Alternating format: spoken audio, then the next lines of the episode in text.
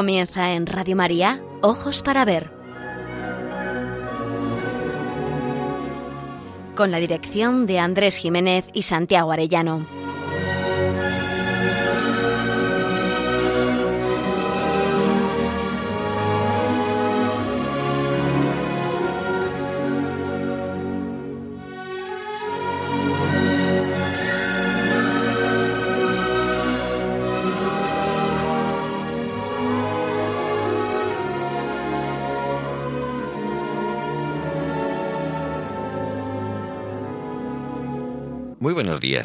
Saludamos a todos nuestros oyentes en esta nueva edición de Ojos para Ver, que emitimos desde Pamplona para Radio María el primer y tercer máster de cada mes. Es un programa realizado por Santiago Arellano y Andrés Jiménez y cuenta con el control técnico de nuestro querido amigo Miguel Ángel Irigaray. Nos dirigimos a todos ustedes con un deseo principal, aprender a mirar para aprender a vivir.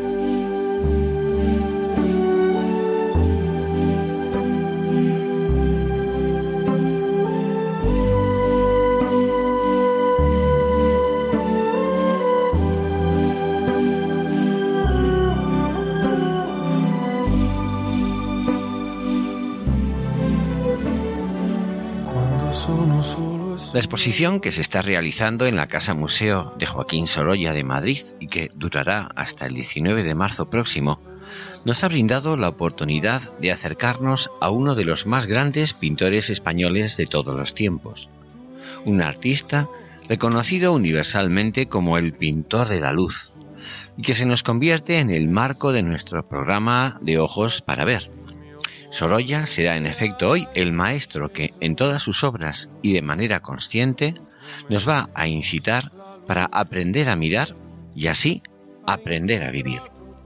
Muy buenos días, Santiago. Buenos días. ¿Qué tal estás? ¿Cómo andamos? Pues como el tiempo, entre toses. Pues si es en Pamplona será variable. pues hemos elegido a este pintor porque nos parece que tiene unas claves de, humanidad y de humanismo que puede llegar incluso en momentos claros a la trascendencia. Por eso lo hemos elegido.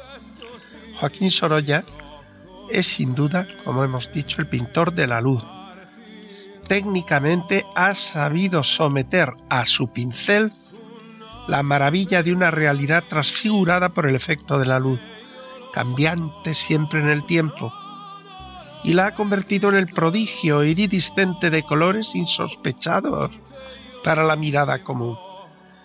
Pero que Sorolla no solo percibe, sino que nos lo sabe descubrir a todo aquel que se acerca a contemplar su obra. Es el don del arte, no solo ver, sino saber transmitirlo a los demás. Todo ser humano sabe de la belleza del mar, de las flores, del cielo, de los bosques. Todos tenemos la capacidad de mirar y de admirar. Es misión del arte enseñarnos a descubrir esa belleza. Sorolla tiene el don de captar un instante de la luz, por ejemplo en las costas de Javea, y sin cambiar el paisaje en sus elementos básicos de rocas, laderas, vegetación, olas y mar, con su fondo y perspectiva, venir a convertir ese instante en un tapiz deslumbrante de colores en todas sus gamas y matices. Y lo que era un tópico, ya sabemos que los paisajes junto al mar son hermosos, se convierte en experiencia inigualable que te obliga a exclamar, Dios mío, pero qué admirablemente bella es la creación. Algo negado a las gaviotas se convierte en manjar exquisito para nuestras almas es el prodigio de la luz fugaz y efímera, detenida en el tiempo para siempre en el lienzo por el pincel, y que yo, ignorante, miro rutinariamente en la realidad hasta con ojos distraídos y mirada superficial, indiferente al prodigio muchas veces. Después de Sorolla, ya no puedes ver igual la belleza que te rodea, pero no solo el mar, sino todo. Aunque solo hubiera pintado don Joaquín Sorolla paisajes de cualquier rincón de España, en el Mediterráneo, en las playas de Biarritz o de San Sebastián, los paisajes de Asturias, los jardines de la granja, los patios floridos de Andalucía o los naranjales de Alsira en el esplendor de sus frutos, yo hubiera reconocido un espíritu religioso, no panteísta, sino reflejando en todo la huella de un ser personal y trascendente que ha puesto la belleza como don para nuestra alegría y gozo, y como vía para anhelar y aspirar a lo infinito. Cuando me detengo en sus retratos, admiro al realista que sabe reproducir la fisonomía de sus personajes con su pincel fino y detallista. Pero me impresiona la transparencia de la personalidad interior de cada hombre o mujer preservado en su lienzo, como si retuviera ante todo en su mirada la dignidad de cada persona humana. Se llame Raquel Meyer, el doctor Simarro, Ramón y Cajal, Aldós, o a don Antonio García, su suegro, en el laboratorio. Recuerda la mirada de Velázquez, cuando pinta hombres y mujeres en sus faenas, reparando las redes, preparando las pasas en javia o encajonándolas, o arrastrando con bueyes las barcazas de los pescadores. No denuncia explotación ni lucha de clases, sino que manifiesta el gozoso esfuerzo del ser humano como ocasión de belleza, de alegría, como expresión de dignidad. Ni siquiera cuando pinta a un joven pescador herido y atendido en cura de urgencia sobre cubierta por sus compañeros.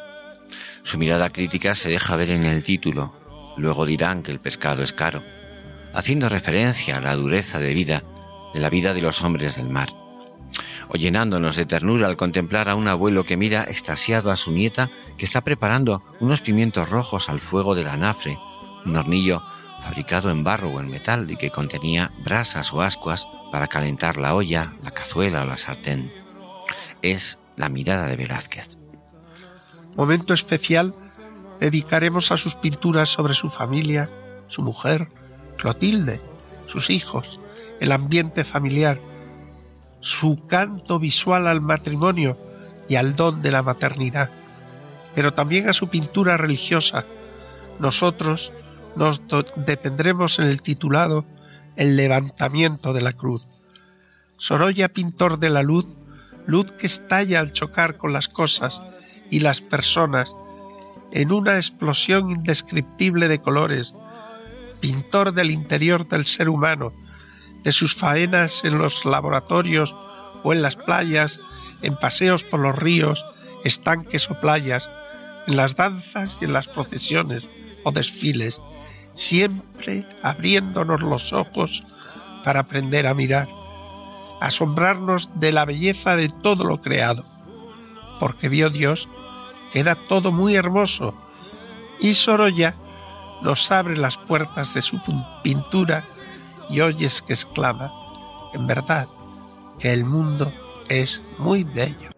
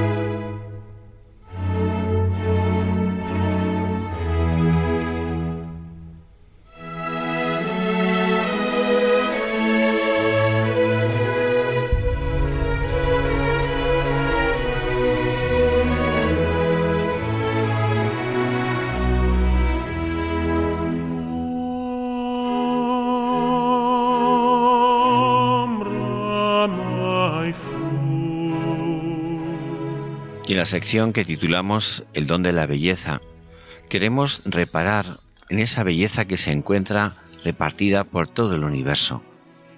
Cuando nuestros sentidos se acercan a la realidad próxima o lejana, terrenal o cósmica, directamente o mediante sofisticados instrumentos, se nos despiertan la admiración y el asombro. Todo está como esperando la mirada de los seres humanos, y no solo con los ojos, sino con todos los sentidos, también con el corazón. El arte supone una mayor complejidad. Alguien, el artista, descubre una realidad que nadie había percibido, ni visto, ni olido, ni oído, ni tocado antes que él. No puede coger materialmente un trozo de esa realidad para que nosotros sintamos su experiencia y nos proporcione el mismo gozo. Necesita un lenguaje que sirva para todos los hombres, que lo entiendan aunque no haya utilizado nadie ese lenguaje antes que él. El arte supone siempre una forma única, un significante original para que nos llegue, emocione y conmueva el contenido único que ha encontrado el Creador. Sorolla había nacido para ser pintor. Sus tíos, por parte de madre, los Bastida, le acogieron desde muy niños tras la muerte de sus padres a él y a su hermana. El tío era cerrajero y esa fue la vocación inicial que pensaron para Joaquín. Pero pronto se dieron cuenta de que tenía unas manos prodigiosas para la pintura. Joaquín tenía facultades excepcionales. Era muy buen observador y tenía capacidad para reproducir con exactitud lo que contemplaba. Necesitaba aprender, tenía que adquirir maestría en el dominio de las técnicas pictóricas. Primero fue en la Escuela Normal Superior de la provincia de Valencia.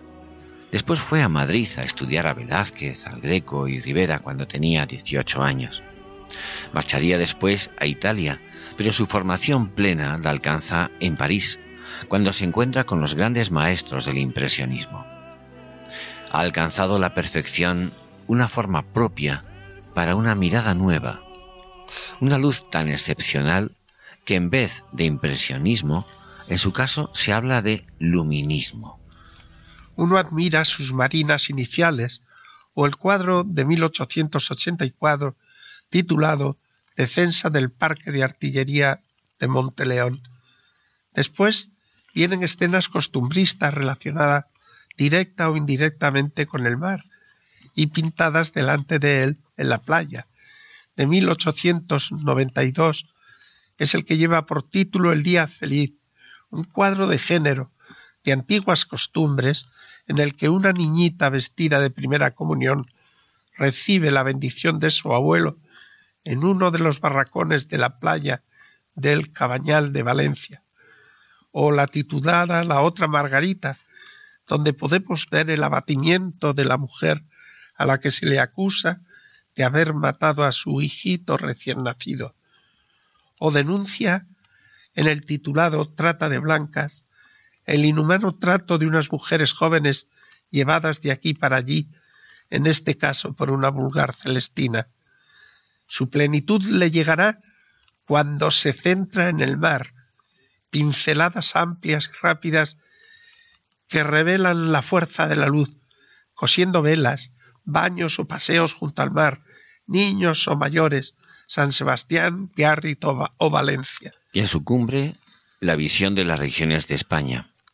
Un encargo firmado el 6 de noviembre de 1911. Sorolla y Archer Milton Huntington, por el que el pintor se comprometía a realizar una serie de pinturas para la Hispanic Society of America. Pintaría 14 murales que decorarían las salas de la institución y estarían dedicados a las regiones de España. Con esta obra realizada entre 1913 y 1919, de tres metros y medio de alto por 70 metros de largo, alzó un imborrable monumento a España. Pero fue tal el esfuerzo que comentan sus estudiosos que su desmedido trabajo aceleró su muerte en 1923 a los 60 años.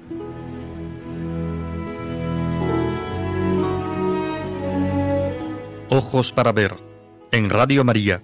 Aprender a mirar para aprender a vivir con Santiago Orellano y Andrés Jiménez.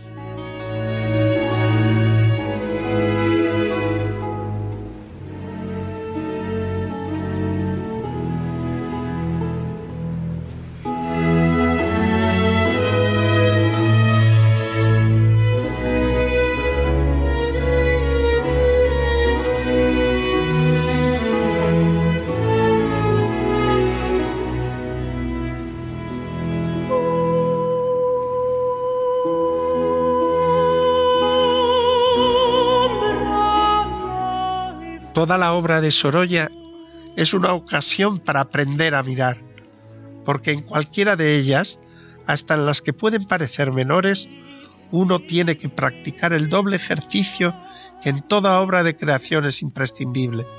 El primero es simplemente observar con atención a una de las piezas que componen el puzzle y tomar nota de cada una.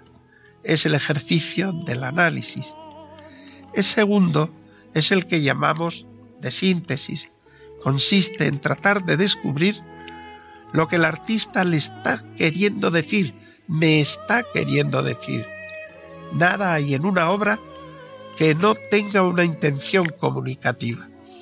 Pues bien, en esta sección Aprender a mirar, os proponemos analizar el cuadro que se denomina Triste Herencia, que fue pintado en 1899. En él nos llama la atención el título. ¿Por qué lo denominó Triste Herencia? Inmediatamente uno se da cuenta de que se trata de un grupo de niños lisiados, probablemente poliomielíticos, que desnudos van entrando llenos de alegría a la playa en las aguas azul verdosas del Mediterráneo para un baño refrescante bajo un cálido sol de verano de resplandeciente luminosidad.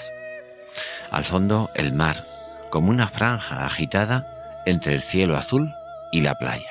Resulta duro el recuerdo de sus cuerpecitos juveniles como una herencia genética maldita. Y sin embargo, ese torpe caminar en la playa no impide por contraste la alegría de los niños, ágiles en el agua, saltarines y tan perfectamente reproducido el movimiento de sus cuerpos que es imposible no escuchar su griterío exultante y feliz. Toda la escena armoniza la alegría de los niños con el paisaje de luces sobre arenas y aguas del mar para los niños es libertad y frescura. Para el espectador, un prodigio de sensorialidad. Pero hay mucho más. Una figura vestida de negro, con un hábito, probablemente de un religioso de la Orden de San Juan de Dios, contrasta con el colorido y vitalidad de la escena. Siente un sofoco al contemplar junto al mar una persona no ligeramente vestida, con telas veraniegas, sino con los hábitos propios de una estación invernal. El fraile no da señales de calor, ni usa pañuelos que limpien el sudor de su frente.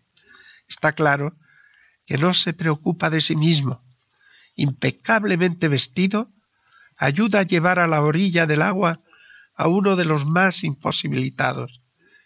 Está implicado en atenderlos y servirlos mucho más que simplemente preocupado por vigilarlos.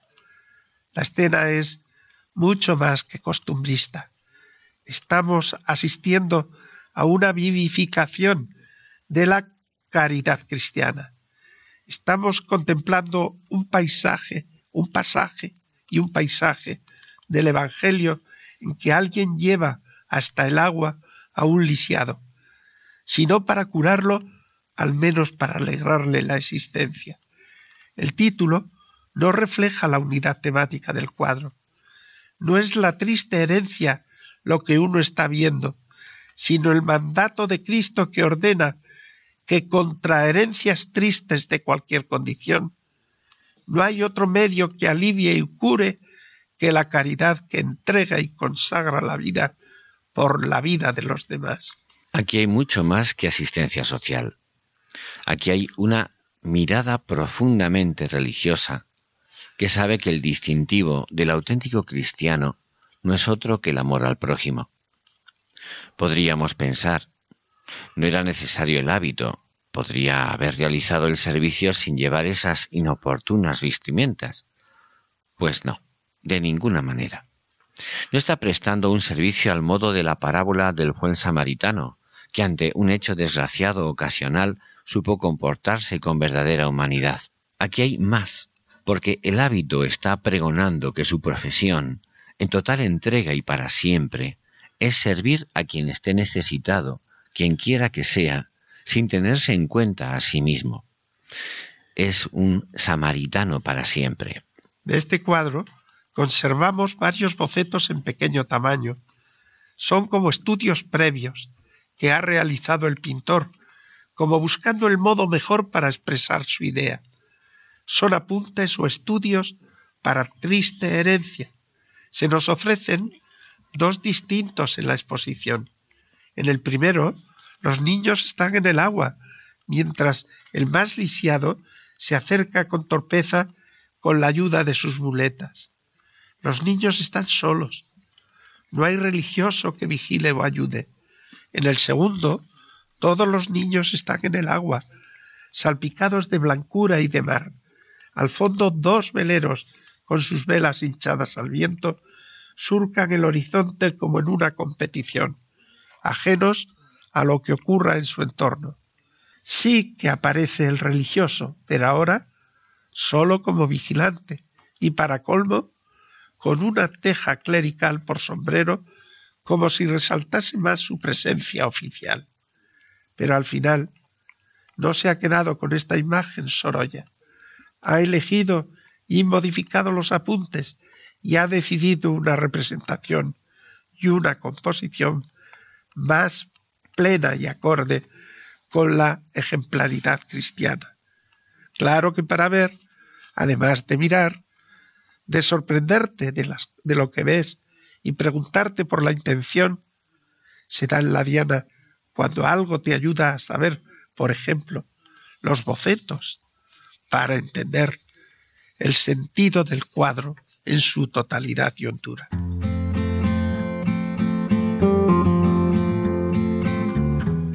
Recordamos a nuestros oyentes que el contenido de este programa puede encontrarse tanto en formato gráfico como sonoro en la siguiente dirección electrónica www.labellezaquesalva.es www.labellezaquesalva.es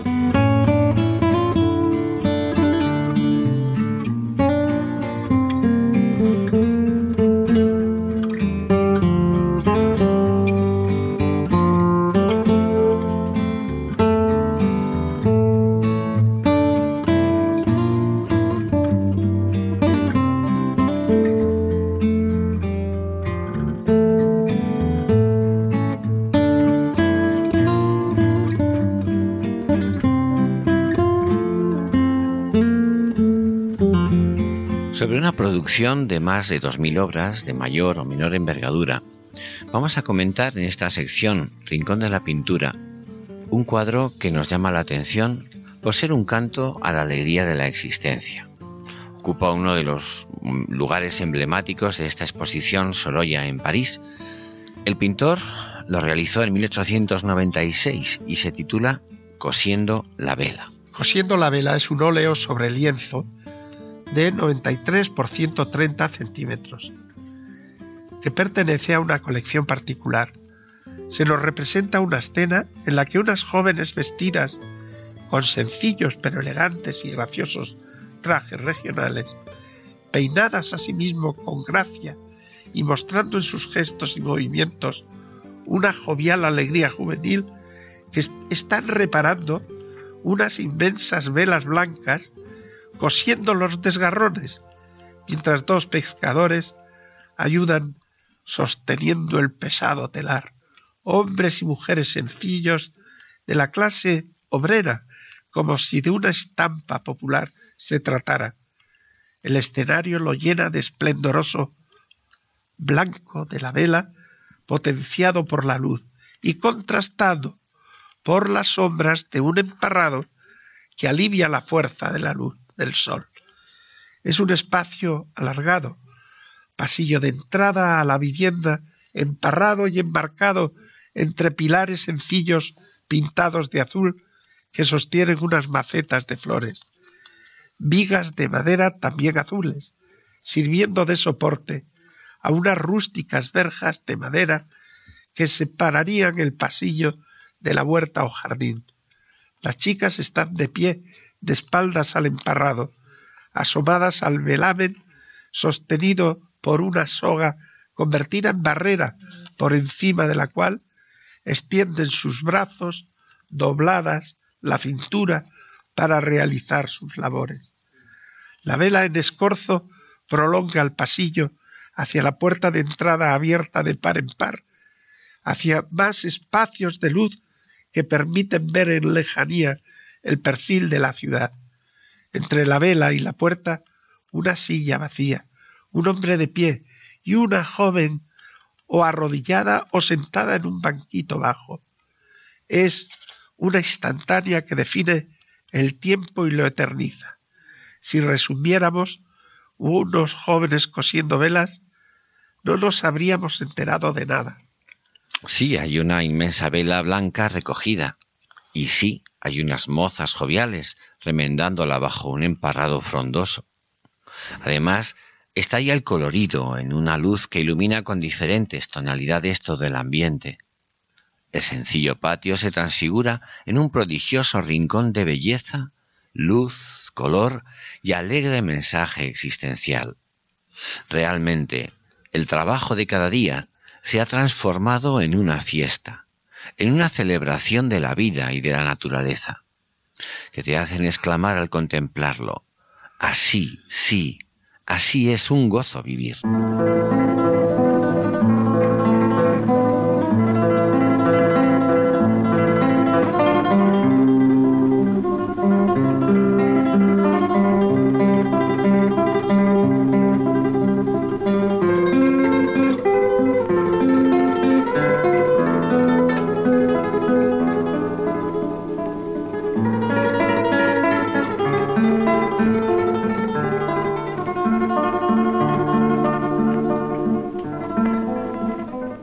Este apartado dedicado a la poesía, momento para la poesía, vamos a presentaros el cuadro titulado Camino de Naranjos de Alcira. Se trata de un espléndido poema pictórico con mirada de elegía, pues la pintura y no solo la palabra pueden ser también poética. Nos vamos a centrar en un hermoso ejemplo de ello. Nos situamos dentro de un frondoso entorno de naranjos, sobre un camino de tierra que cruza el naranjal a la sombra de los árboles repletos de frutas en una explosión de colorido a la vez que de intimidad. Entre la plenitud de una naturaleza vigorosa y una mesa cubierta con su mantel blanco descuidado, como si lo que sirvió para un encuentro, lo que tuvo su realidad y su esplendor, ahora ya lo hubiera perdido. Todo está en huida, permanente, el tiempo y la vida. El escritor Antonio Muñoz Molina, miembro de la Real Academia de la Lengua y Premio Cervantes, publicó un artículo magistral en El País el día 6 de junio del 2009, en el que, con la brevedad propia de un rincón periodístico, nos ofrece las claves de la genialidad de nuestro pintor.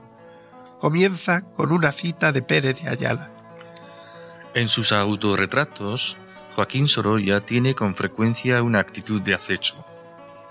Se pinta a sí mismo un poco inclinado hacia adelante, el pincel en una mano, la paleta en la otra, la mirada ansiosa en el espectador o en el espejo en el que está viéndose o en el lienzo al que una vez más está enfrentándose o en esa fracción del espectáculo incesante del mundo que está queriendo atrapar sabiendo que por muy atentamente que mire y por muy rápido que pinte, las cosas habrán cambiado o habrán desaparecido al cabo de un parpadeo.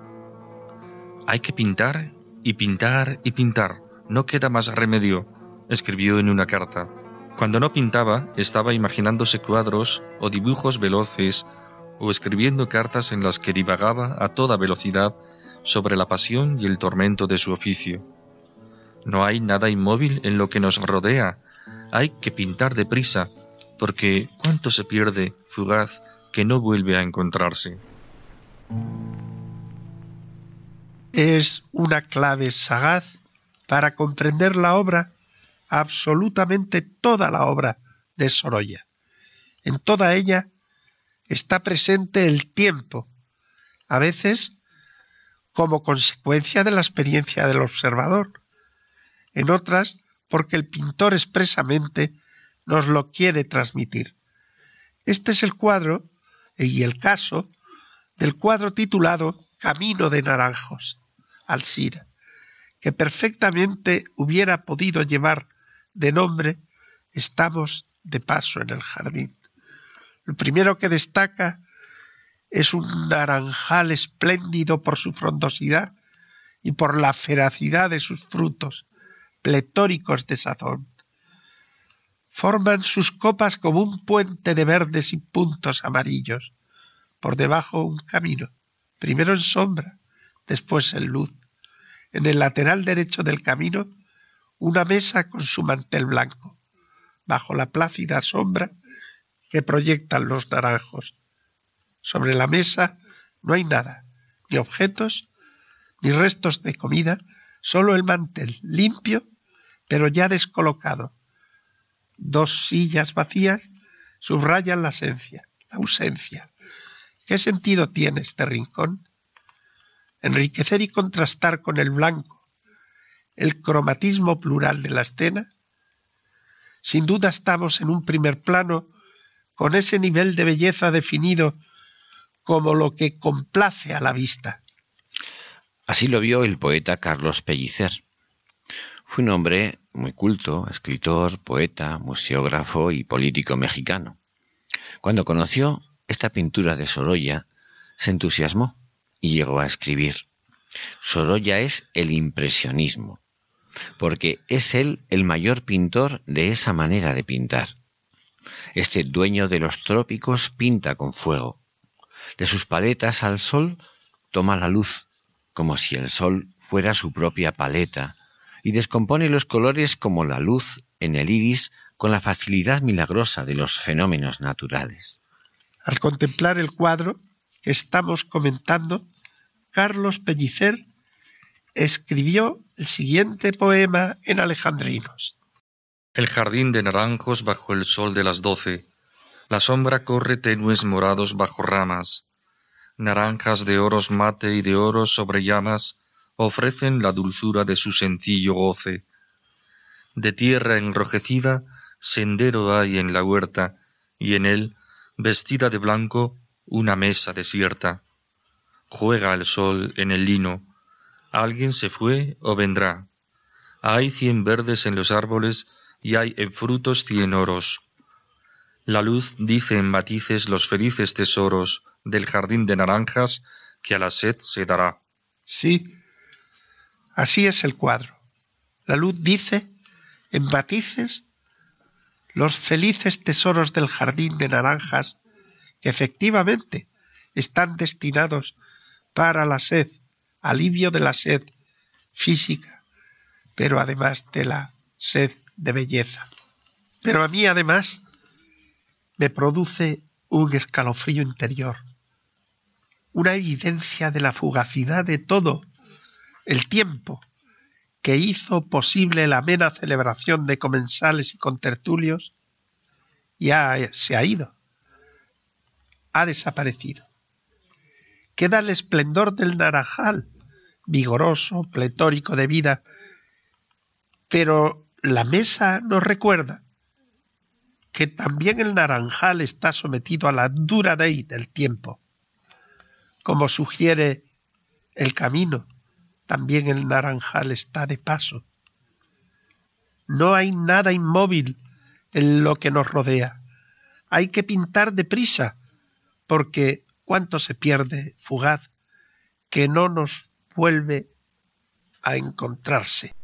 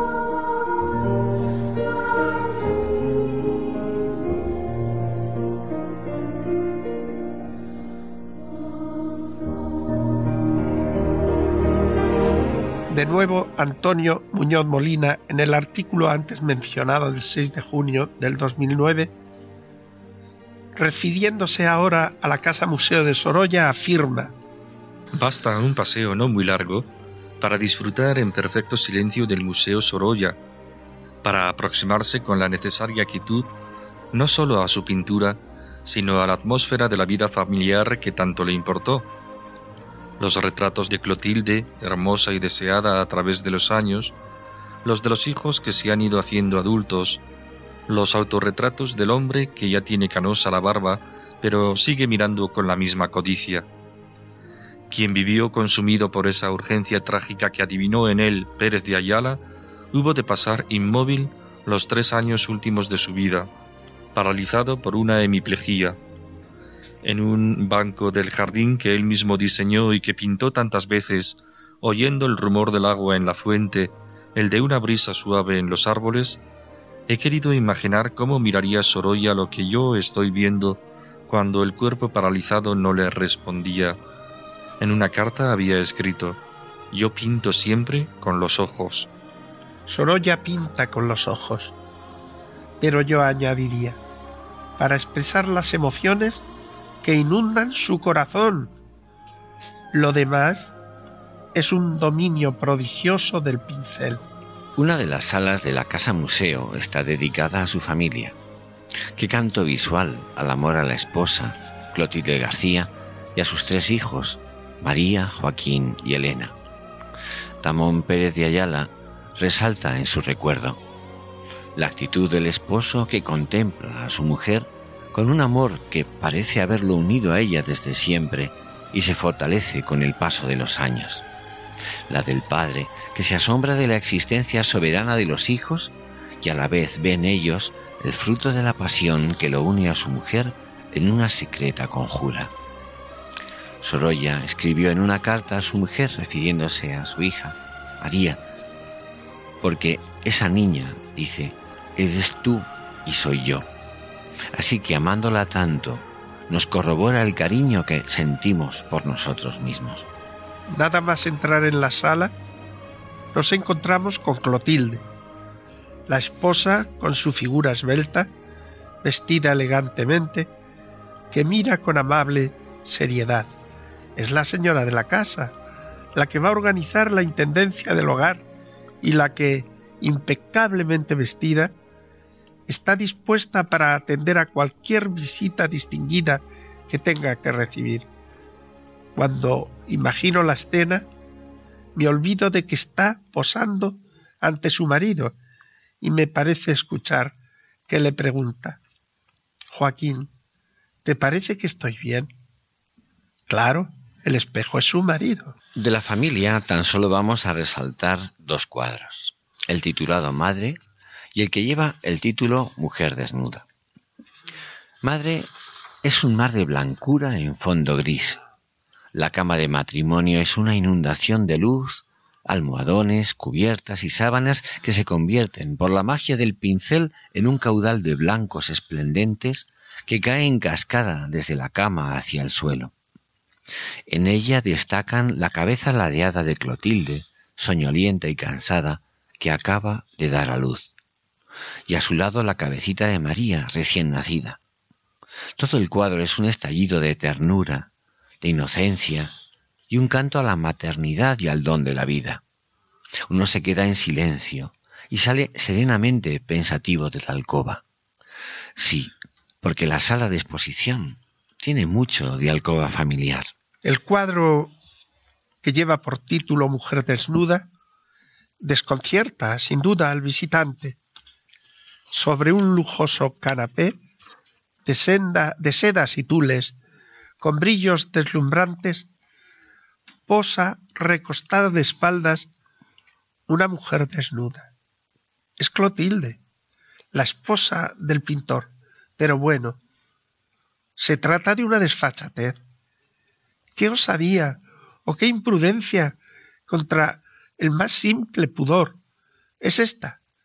El prospecto informa que pertenece a una colección privada y al mismo tiempo observas que no es una imagen sensual ni erótica, ni siquiera impúdica. Clotilde no posa en un lugar público, a la vista exterior, ni en un escenario. Está en su habitación a solas, más aún. Está pensativa, como abstraída en una reflexión. Ni por asomo estamos ante la maja desnuda de Goya. No tienen en común nada. En cambio sí nos recuerda la Venus del espejo de Velázquez, en una imagen y una simbología directa. Dijimos un día que Velázquez nos enseña que para llegar a conocer a una mujer no es el camino mejor empezar por el cuerpo. El rostro que se refleja en el espejo estará siempre borroso. Tendrás que conocer a la persona primero y para ello, en el cuadro de Velázquez, tendrás que cambiar el ángulo de la visión. Algo semejante pasa en el cuerpo de Clotilde. Os decía, claro que nos recuerda a la Venus de Velázquez. Claro que no hay aquí un espejo, ni es la clave para encontrar el sentido. O si prefieren, el espejo aquí es metafórico. Lo sorprendente del cuadro no es el cuerpo, sino el objeto que mira reflexivamente Clotilde. Se trata del anillo de prometida, y si prefieren, se trata de la alianza, se trata de un canto bellísimo al matrimonio como entrega plena de los cuerpos que se han de hacer uno por el vínculo matrimonial y un canto a la fidelidad simbolizada en el anillo conyugal que contempla reflexivamente con atención su esposa Clotilde. No hagamos melindres. Los cuerpos son el mutuo don de los esposos, que constituyen la materia del sacramento, rato y consumado.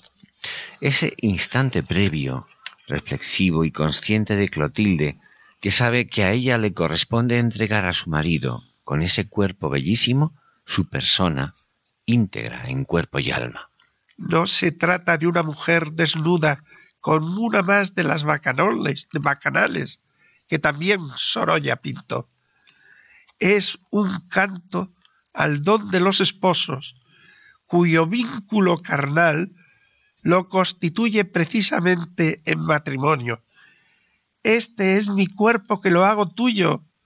Esta es mi sangre nuestra hasta la muerte como padre de familia católico, como esposo, salí de la sala exustante de gozo.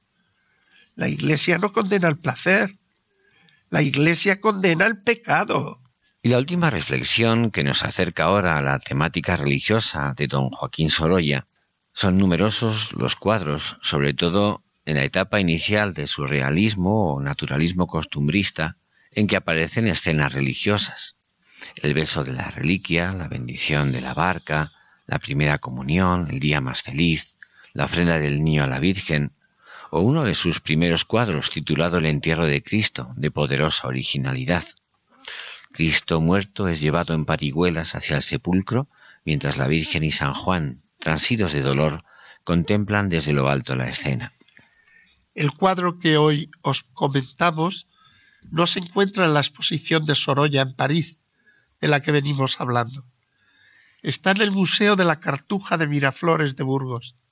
Se titula La elevación de la cruz, una impresionante grisalla de 1910, pintada con gama de gris, blanco y negro, imitando el efecto de bajo relieve sobre el momento en que se está alzando la cruz con Cristo crucificado horrorizada la Virgen y San Juan mirándola fijamente sobrecogido.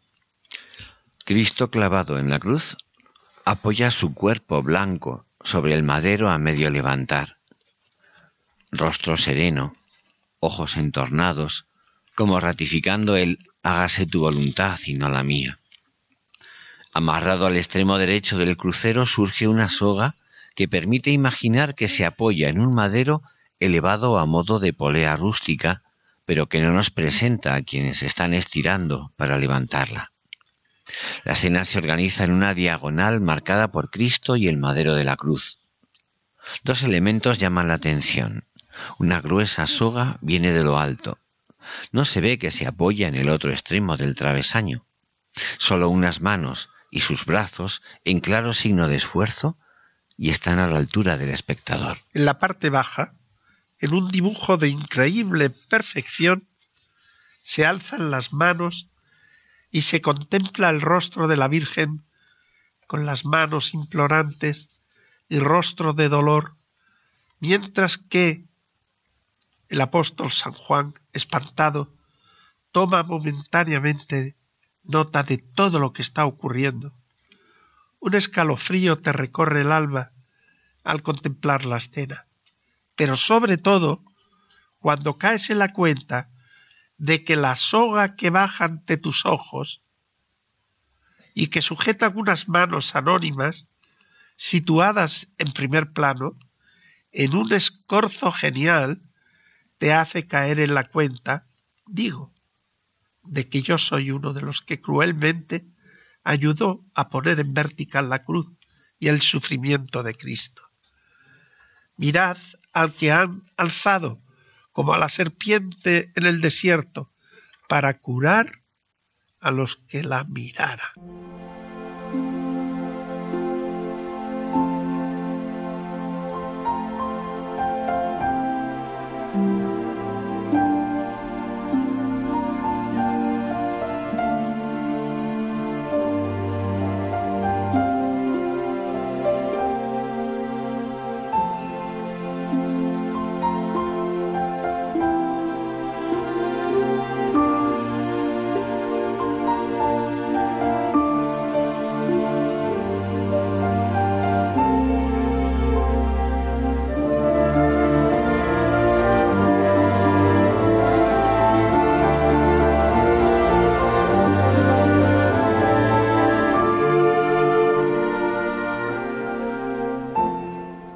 Seguimos con el comentario del Principito, ese auténtico clásico del siglo XX que encierra lecciones de gran valor acerca de la vida y su sentido y páginas de una belleza singular. En nuestro programa anterior, acerca del capítulo segundo, dejamos al narrador, tras haber centrado toda su vida y su voluntad, a un trabajo notable, el de aviador, que terminó por dejarle tirado, sin embargo, en una situación de precariedad vital. Su trabajo era su refugio y su último asidero en una vida gris, basada en el utilitarismo y en lo políticamente correcto. Sin embargo, acaba por fallarle todo y lo que venía siendo el motor de su vida se avería gravemente. Se queda tirado y solo, como si estuviera en medio del desierto del Sahara desesperado y en una situación de urgencia extrema, sin recursos para subsistir. Esto pensaba él. Estaba a mil millas de todo lugar habitado y me quedaba agua para apenas ocho días.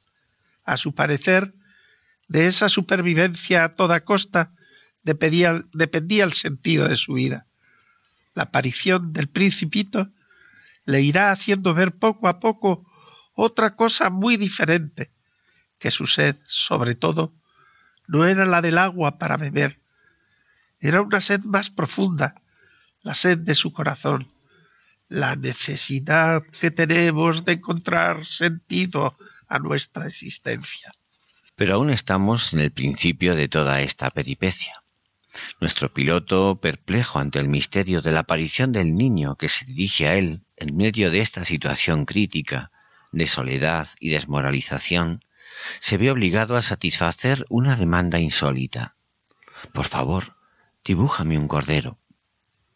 De esta manera el aviador, aunque el hecho le parecía absurdo al principio y no entendía nada, ha tenido que salir de sí mismo y de su apremiante situación para satisfacer la exigente demanda de otra persona, dibujando corderos a su modo, pero que no complacen al muchachito, hasta que termina dibujándole una caja con tres agujeros y le dice el cordero que quieres está dentro. A lo que el principito responde, es exactamente como lo quería. A veces, lo esencial no radica en las cosas, sino en el sentido de las cosas. Ese sentido que no aparece a simple vista y que trasciende lo inmediato.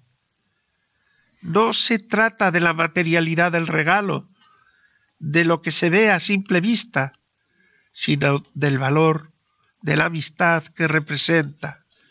El secreto de la amistad y del amor humano estriba seguramente en esto, en alcanzar la hondura del corazón del otro desde el fondo de uno mismo. No tanto por lo que damos, sino porque nos ponemos a nosotros mismos en lo que damos. La amistad consiste en querer el bien del otro, en ofrecerle lo mejor que uno tiene. Decía Simone Weil que las mismas palabras te quiero pueden ser triviales o extraordinarias, dependiendo de la profundidad de la que proceden y a la que se dirigen. El cordero que ofrece el aviador al principito no es el que le hubiera gustado al autor, sino el que, portador de un sentido más profundo, el receptor precisa. Este cordero que le ha regalado el aviador será para el muchacho todo un tesoro. Sí, unos ojos distraídos, una mirada superficial que no saben mirar, jamás comprenderán que esto tenga algún valor. Muchas veces ni siquiera somos conscientes del valor de lo que damos a los demás, y son ellos los que nos hacen caer en la cuenta, justamente por su aprecio y por el valor que le atribuyen.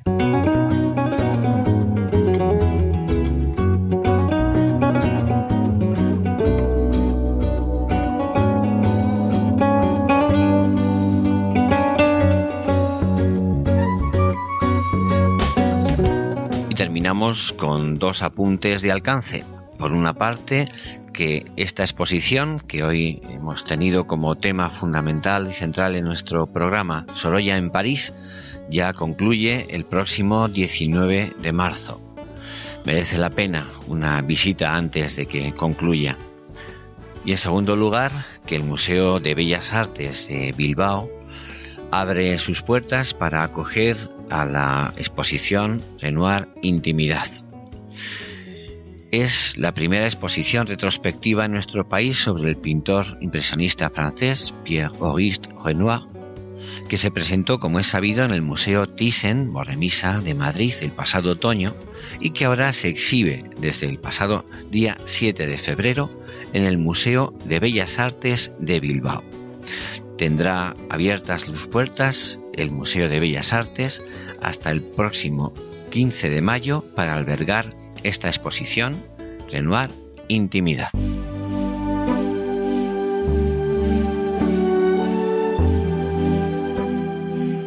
Y nos despedimos ya de nuestros oyentes. Esperamos que el programa haya sido de su agrado y le recordamos que el contenido del mismo, tanto en su formato gráfico como sonoro, puede encontrarse en la dirección electrónica www.labellezaquesalva.es www.labellezaquesalva.es y si desean ponerse en contacto con nosotros, nuestra dirección de correo electrónico es ojos para ver 3 Pues muy buenas tardes y que tengan todos un hermoso día. Mostra a tutti il mio cuore che hai acceso, chiudi dentro me la luce che hai incontrato per strada